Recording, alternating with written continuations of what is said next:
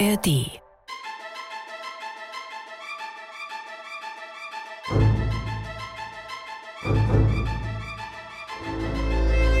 Korridore. Folge 11 Martin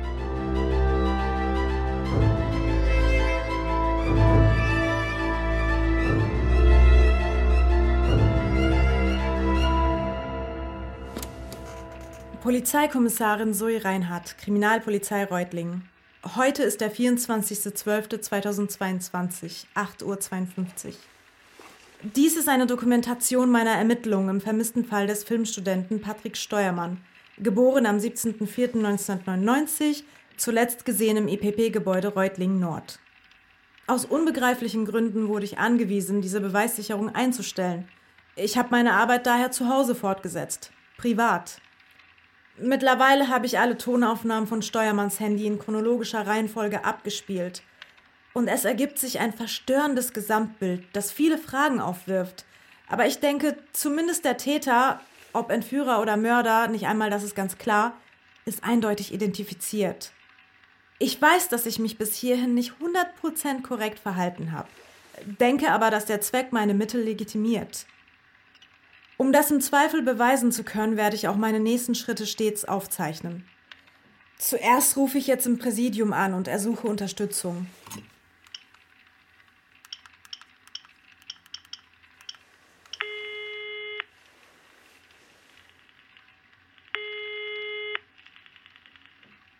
Kriminalpolizei Reutlingen, Helge Zimmermann am Apparat.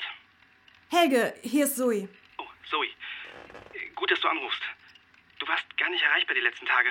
Wir müssen unbedingt mit dir reden. Da ist einiges zur Sprache gekommen. Okay, gerne. Später. Ich habe entscheidende Hinweise im Patrick Steuermann-Fall gefunden. Ich konnte einen eindeutigen Verdächtigen identifizieren. Polizei bekannt, ein gesuchter Mörder. Sein Name ist Oliver Birkel und ich kann ihn Frau detailliert. Reinhardt. Schön, dass Sie mal zu sprechen sind. Herr Altenbrink. Frohe Weihnachten. Lassen wir die falschen Freundlichkeiten, Frau Reinhardt. Wissen Sie eigentlich, dass Ihr Dienstlaptop mit unserem Server hier verbunden ist? Äh, in der Theorie glaube ich. Ja? Dann ist Ihnen bewusst, dass wir von hier aus Zugriff auf Ihr kleines Privatprojekt haben? Das war mir ehrlich gesagt nicht direkt klar. Nein. Habe ich mir gedacht. Frau Reinhardt, bei aller Sympathie für engagierten Arbeitseinsatz. Eigentlich müsste ich Sie anzeigen. Dann ist mir zu Ohren gekommen, dass Sie als Kommissarin im Dienst aufgetreten sind, um Bürger zu befragen. Und das in einem Fall, zu dem Sie nicht nur keinen Ermittlungsauftrag haben, sondern die konkrete Anweisung, die Sache ruhen zu lassen. Über eine falsche Krankmeldung kann ich gnädig hinwegsehen, zumal Sie eindeutig nicht gesund sind. Aber alles andere eskaliert mir doch zu sehr hier mit Ihnen. Frau Reinhardt, das ist meine letzte Warnung. Sollten wir feststellen müssen, dass Sie weiterhin im Verschwinden Patrick Steuermanns ermitteln und im Rahmen dieser Arbeit Verhöre durchführen, werde ich Sie in Gewahrsam nehmen lassen. Verstehen Sie? Herr Altenbrink, darf ich dazu auch etwas sagen? Nein! Was denn? Sie haben meine Aufnahmen gehört. Auszüge. Es ist bestürzend. Ich, ich kann mir das gar nicht alles anhören. Wie Sie auf Gruselgeschichten hereinfallen, die sich ein Medienstudent ausgedacht hat. Das ist unprofessionell. So möchte ich Sie nicht erleben. Sie sind bis auf weiteres beurlaubt und bevor Sie in den Dienst zurückkehren, will ich Zertifikate über eine abgeschlossene Therapie sehen. Herr Altenbrink, ist Ihnen nicht klar, dass ich den Täter identifizieren konnte? Oliver Birkel, ein gesuchter Mörder. Er war mit Patrick Steuermann in Kontakt. Patrick Steuermanns Sprachaufnahmen sind klar als fiktionales Medienprojekt zu erkennen. Helge, was hattest du gesagt? Wie hieß das? Ein Podcast. Genau, das. Sie sollten das sichern, pro forma und nicht Verschwörungstheorien daraus konstruieren. Ruhen Sie sich aus, Frau Reinhardt. Besuchen Sie Ihre Familie über Weihnachten und Silvester. Im neuen Jahr unterhalten wir uns dann über den Therapieplatz, ja? Ich weiß nicht, was ich dazu sagen soll. Danke wäre angebracht. Sie ahnen nicht, wie viele Augen ich hier gerade zudrücke. Okay, danke. Ich mag Sie, Frau Reinhardt. Ich mag Ihr Engagement und Ihren Durchsetzungswillen. Das macht Sie zu einer guten Polizistin. Aber das sind eben auch Ihre fatalen Schwächen. Das müssen wir kontrollieren. Da arbeiten wir jetzt dran. Sie sind nicht allein. Wir bei der Polizei, wir sind füreinander da. Wir sind eine Familie. Verstehen Sie das? Okay, Gut. Frohe Weihnachten. Ich hab's versucht. Oh, ich habe offenbar in der Zwischenzeit einen Anruf verpasst. Neue Nachricht auf der Mailbox. Unbekannte Nummer. Was ist das jetzt? Hallo Zoe. Äh, von mir hast du das nicht, aber ähm, ich habe ein bisschen reingehört in deine Files und ich glaube, ich habe den Typen gestern gesehen. Im Park, hinter dem IPP-Gebäude. Wir waren da auf Streife, weil Anwohner uns gesagt haben, da verhält sich jemand merkwürdig. Als wir ankamen, ist er weggerannt. Ich habe mir nichts weiter dabei gedacht. Aber jetzt, wo der so exakt zu deiner Täterbeschreibung passt, naja, ich dachte, du solltest das wissen. Du hast das nicht von mir gehört. Okay. Danke, Helge. Vor dem Chef keine Eier, aber wenigstens gute Infos hintenrum. Immer gut, eine Quelle bei der Polizei zu haben.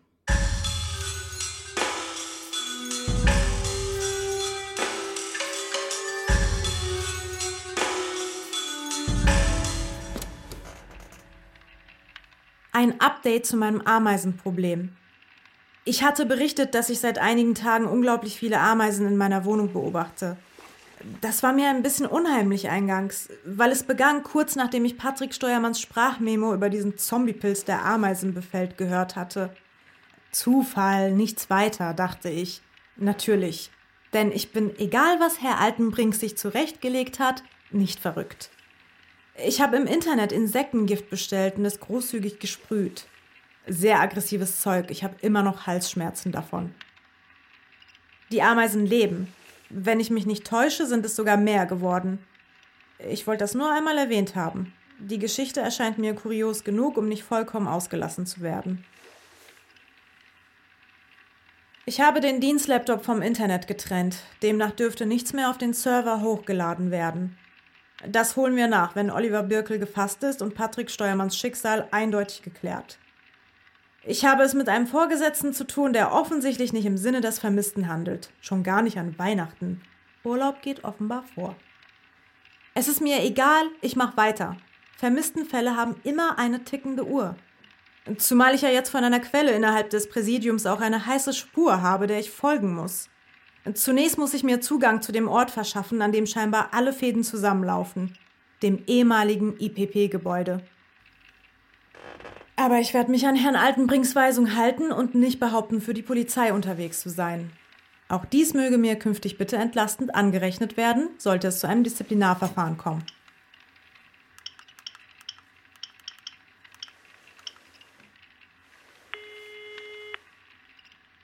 Diamond Shop Reutling, Technik für den Herrn im besten Alter und alle anderen auch. Sie sprechen mit dem Geschäftsführer Thomas Eberle. Was kann ich für Sie tun? Äh, guten Tag, mein Name ist Zoe Reinhardt. Hm, Frau Reinhardt, schön, Sie zu sprechen. Worum geht's denn? Es geht um. Also, äh, ich betreibe einen Blog über Parapsychologie, wissenschaftliche Betrachtungen übernatürlicher Vorgänge, alternativer Journalismus. Ich habe erfahren, dass die Büros Ihrer Firma sich im ehemaligen Gebäude des Instituts für paramediale Phänomene befinden. Ist das korrekt? Ja, das ist korrekt. Da sind Sie richtig informiert, Frau Reinhardt. Das ist ja super spannend. Für meinen Blog ist das natürlich ein absolutes Top-Thema, das IPP. Da haben wir schon oft drüber berichtet. Das Verschwinden der kompletten Belegschaft. Das ist das mit Abstand faszinierendste, unerklärliche Phänomen der gesamten Region. Ja, ja. Ja, ich schätze, das kann man so sagen.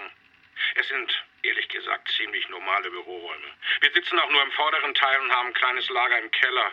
Der Großteil des Gebäudes steht weiterhin leer. Spannend.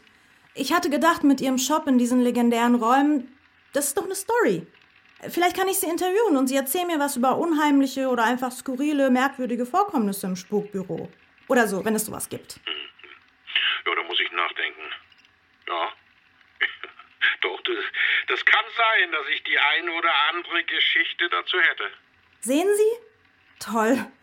Ich stelle mir das sehr interessant vor für unsere Leser. Sehr, ähm, viral. Gutes virales Marketing. Wer will nicht bei einem Online-Shop kaufen, in dem es spukt? Vielleicht ein bisschen verfluchte Technik abgreifen, etwas vom IPP-Zauber nach Hause geliefert bekommen. Das klingt doch gut, oder?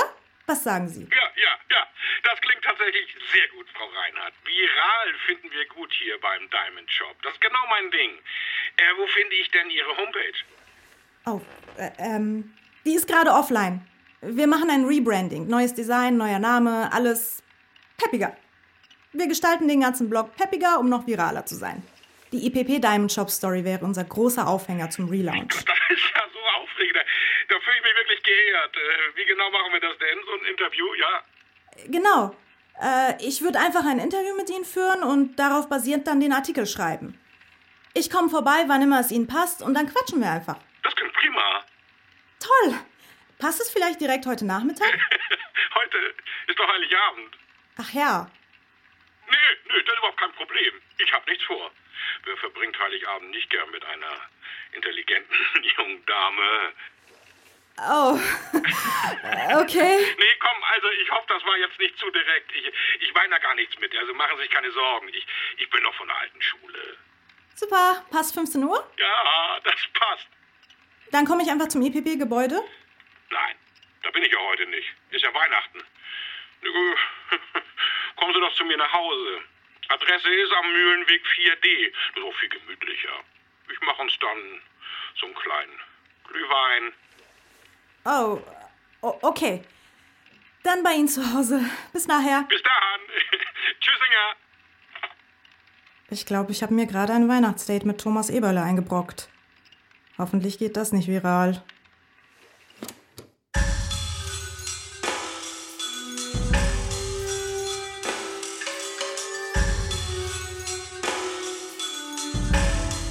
Gut, ähm, Herr Eberle. Oh nein.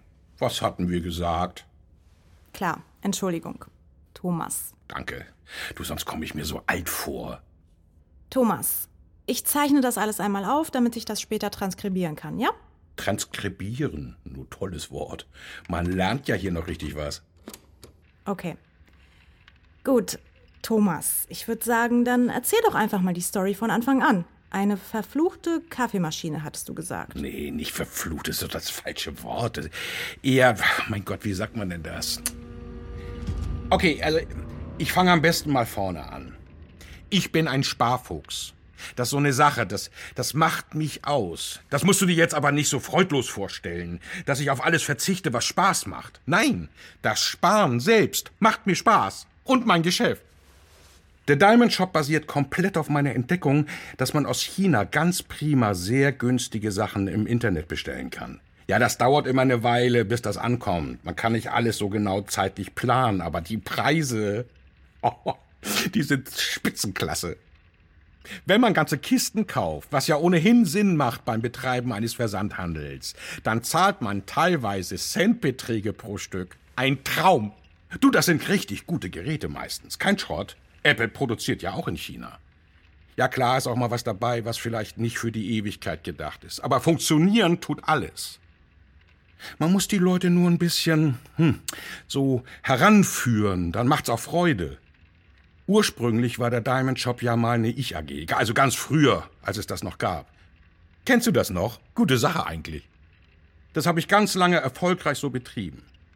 Dann wurde das aber alles immer größer von Jahr zu Jahr. Und irgendwann war klar, dass ich Leute einstellen musste, um die Auftragslast weiter zu tragen. Ich musste expandieren. Expandieren ist auch so ein tolles Wort. Ne?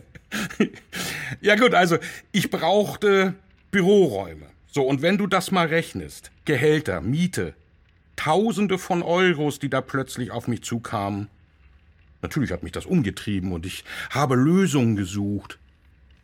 Bei den Mitarbeitern, da gab es diesen elenden Mindestlohn. Das ist so eine Frechheit. Aber ich konnte das gut mit Werkstudenten und Praktikanten umschiffen. Büromiete war schwieriger. Unverschämt, was heute auf dem Immobilienmarkt für Preise abgerufen werden. Wirklich. Ich hatte nicht vor, einen Makler zu bezahlen. Ich denke, das versteht sich von selbst. Also ich bin einfach die Straßen der Reutlinger Randgebiete entlang spaziert, mit offenen Augen. Das ist was, was meine Generation wirklich noch kann. Mit offenen Augen durch die Welt gehen. Heutzutage ist man ja doch eher immer am Smartphone. Nicht wahr? Ja, aber für mich war es wirklich gut, dass ich das gemacht habe, weil so bin ich eines Tages einfach an dem Gebäude vorbeigekommen. Ein ganzer Bürokomplex. Völlig leer.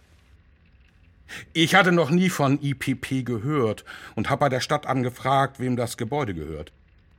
Es stellte sich heraus, dass das Gebäude mit dem gesamten IPP-Nachlass in den Besitz der Bundesnetzagentur übergegangen war, wo niemand Kapazitäten hatte, sich darum zu kümmern. Und das kam mir natürlich sehr zugute, weil dadurch konnte ich dann tatsächlich einen exzellenten Preis aushandeln. Wegen dieser Geschichte mit den verschwundenen Leuten wollte hier niemand rein und abreißen war denen zu teuer. Mir wurde ein Angebot für das ganze Gebäude gemacht, ein Spottpreis, den ich noch weiter drücken konnte, indem ich gesagt habe, ich brauche nur zwei Flure. Ich habe trotzdem den Generalschlüssel bekommen und weil sich niemand drum schert, könnte ich theoretisch auch das ganze Haus nutzen, muss ich aber gar nicht. Einmal durch alle Flure und Räume gestöbert habe ich trotzdem. Mittlerweile hatte ich das mit dem Verschwinden der IPP-Belegschaft nachgelesen und war natürlich fasziniert. Überall wurde gesagt, dass die alles stehen und liegen gelassen hatten.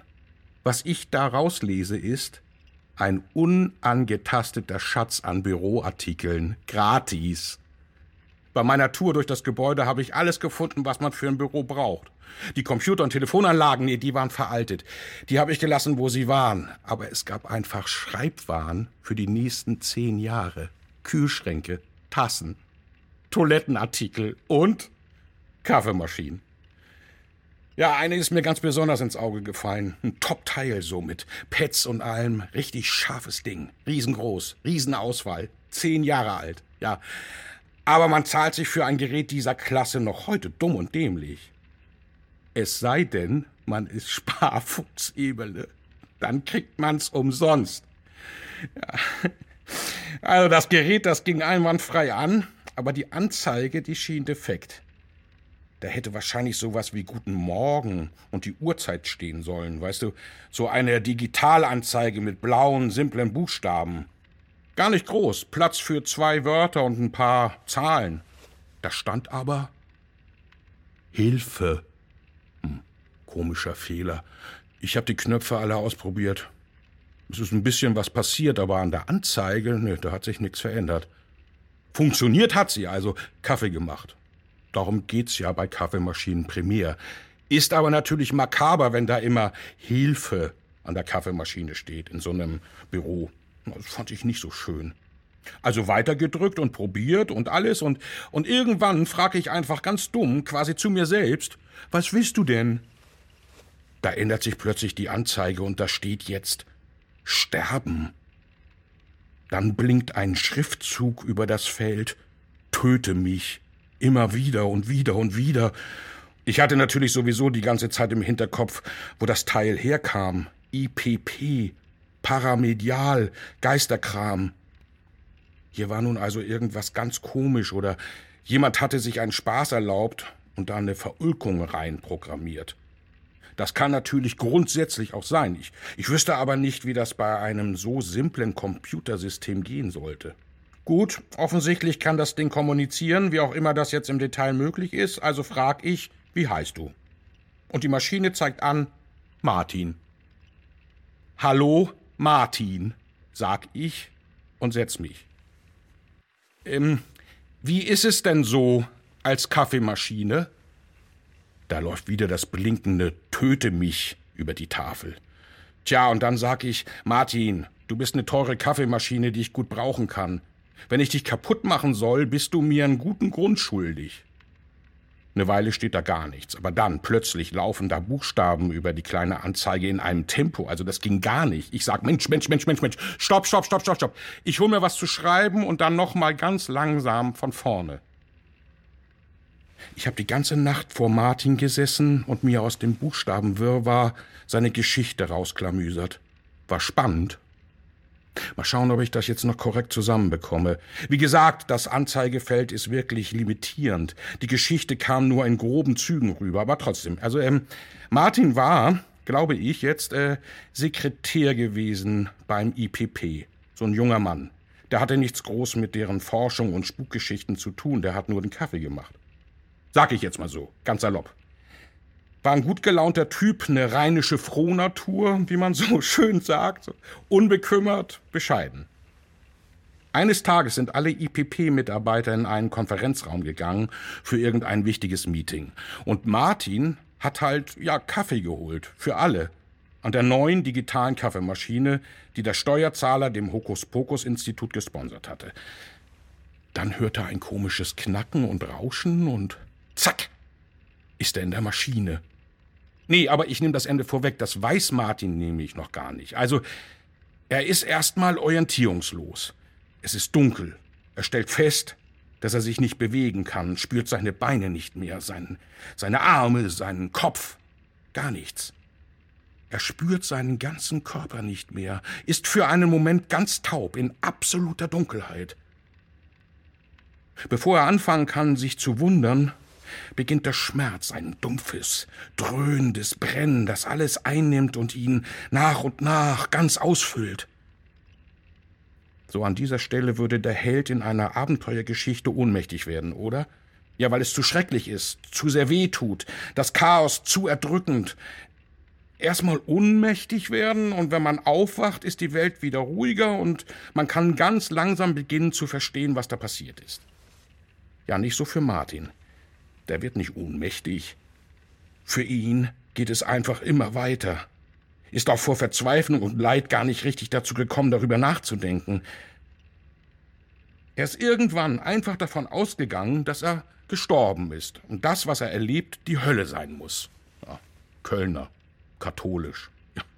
Ich hab's ja grundsätzlich einfach nicht so mit Religion. Deshalb ist mir auch Weihnachten nicht so wichtig. So, da war auf jeden Fall unser Martin in der Maschine für eine Ewigkeit, sagt er mir. Bis ich gekommen bin und mit der Maschine geredet habe, war dem gar nicht so richtig klar, dass er eine Kaffeemaschine ist. Irgendwie muss sein Verstand von seinem Körper getrennt und in diese Maschine übertragen worden sein. Da war er nun gefangen. Hat ihn alles gar nicht so interessiert, der war schon so vollkommen fertig, der wollte nur noch, dass es aufhört. Töte mich, töte mich, töte mich, war irgendwann alles, was noch kam. Dabei hat das doch faszinierende Implikationen, wenn sich Bewusstsein von Körper trennen lässt. Unsterblichkeit. Allein zu welchem Preis? Naja, ich, ich weiß nicht, das war wahrscheinlich alles von einem Scherzbold in diese Maschine reinprogrammiert worden. Ich habe Martin nicht getötet. Dank YouTube-Tutorials war es mir möglich, die Maschine trotz suizidaler Anzeigetafel halbwegs bedienbar zu machen. Also habe ich das gute Stück poliert und in unser Büro gestellt.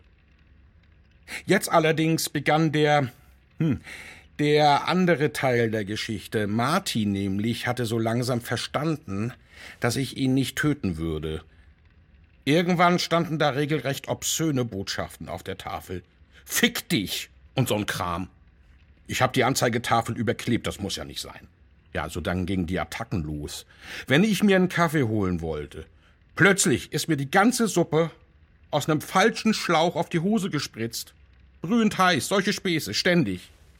Ich habe irgendwann den Mitarbeitern gesagt, sie sollen nicht an die Kaffeemaschine gehen. Die bediene nur ich, damit einfach niemand verletzt wird. Das Klebeband über der Anzeigetafel ist bei solchen Spritzunfällen ständig nass geworden und immer wieder abgegangen. Und dann stand da wieder Töte mich oder Bitte oder Ich leide. Immer sowas kann einen regelrecht den Morgen versauen. Naja, aber ja. Nichts ist umsonst. Wenn man sparen will, muss man manchmal sowas in Kauf nehmen. Im Großen und Ganzen funktioniert die Maschine ja einwandfrei und macht echt einen hervorragenden Kaffee. Ha. Wow. Das ist eine verrückte Geschichte, keine Frage. Glaubst du nicht? Ach, ich glaube vieles mittlerweile. Es sind oft gerade die verrücktesten Geschichten, die am Ende wahr sind. Und die glaubwürdigsten Stories, die völlig frei erfunden sind. Ist das so? Ja, das ist so. Wir beide zum Beispiel hier. Einer von uns hat vollkommen hanebüchendes Seemannsgarn über eine lebendige Kaffeemaschine mit Todeswunsch erzählt. Und die andere nur von ihrer Arbeit als Online-Journalistin, ihrem Relaunch, ihrem Wunsch, mich zu interviewen, ich finde deine Geschichte jetzt wirklich nicht unglaubwürdig. Meine dagegen, das ist so ein harter Tobak. Trotzdem bist du die Lügnerin. Was? Oh, bitte! Ich weiß über alles Bescheid. Thomas Eberle ist nicht auf den Kopf gefallen. Ich verstehe nicht, worauf du hinaus willst. Oh, muss ich es buchstabieren? Ich fürchte ja. Zoe Reinhardt, dein Chef hat mich angerufen, nicht lange nach unserem ersten Telefonat hat gesagt, es sei gut möglich, dass sich eine verwirrte Kommissarin mit mir in Verbindung setzt für Ermittlungen im Fall Patrick Steuermann. Du hast ja nicht mal einen falschen Namen benutzt. Mein Gott nochmal, wie schlecht kann man eigentlich lügen? Ich bin es nicht gewöhnt zu lügen. Normalerweise habe ich das nicht nötig. Das ist ein Trauerspiel. Tut mir leid. Ich nehme an, unser Gespräch ist damit beendet und ich kann mich auf einen bösen Anruf von Herrn Altenbrink einstellen. Nein. Ich habe ihm nichts gesagt. Warum? Weil die nicht richtig nach Patrick suchen. Ich werde mich ja nicht der einen Person in den Weg stellen, die Patrick wirklich finden will. Ich will helfen. Mission Patrick retten.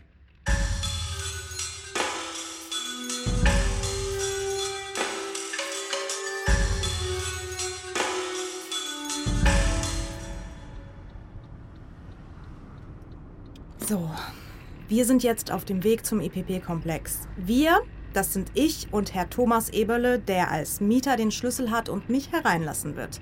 Es ist also alles ganz legal, kein Einbruch, keine Kompetenzüberschreitung. Für wen nimmst du das auf? Ich weiß es nicht genau.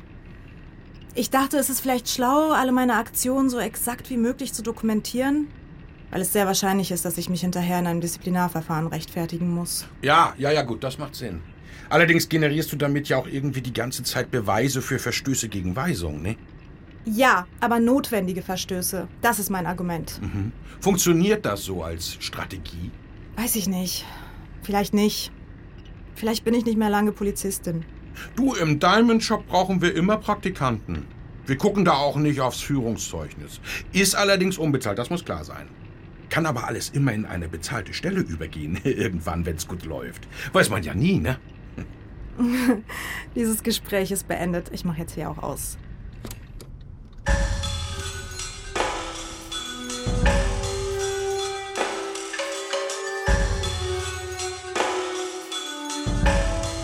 Das war Korridore. Folge 11. Martin. Hörspielserie nach einer Idee von Moritz Hase und Lars Henriks. Mit Max Schimmelfennig, Nisan Adekan und Ulrich Benk. Aufnahmen Giacomo Lodi, Thies Frerks. Sounddesign und Mischung Thomas Güthaus. Buch und Regie Lars Henriks. Redaktionelle Mitarbeit Jakob Baumer. Dramaturgie und Redaktion Mareike Mage. Produziert von Guter Content und Antikino Media für den Südwestrundfunk 2022. Exklusiv für die ARD Audiothek. Jetzt abonnieren, um keine Folge zu verpassen. Du möchtest sofort die nächste Episode hören? Kein Problem. In der ARD Audiothek gibt es schon jetzt die gesamte erste Staffel von Korridore. Den Link findest du in den Show Notes.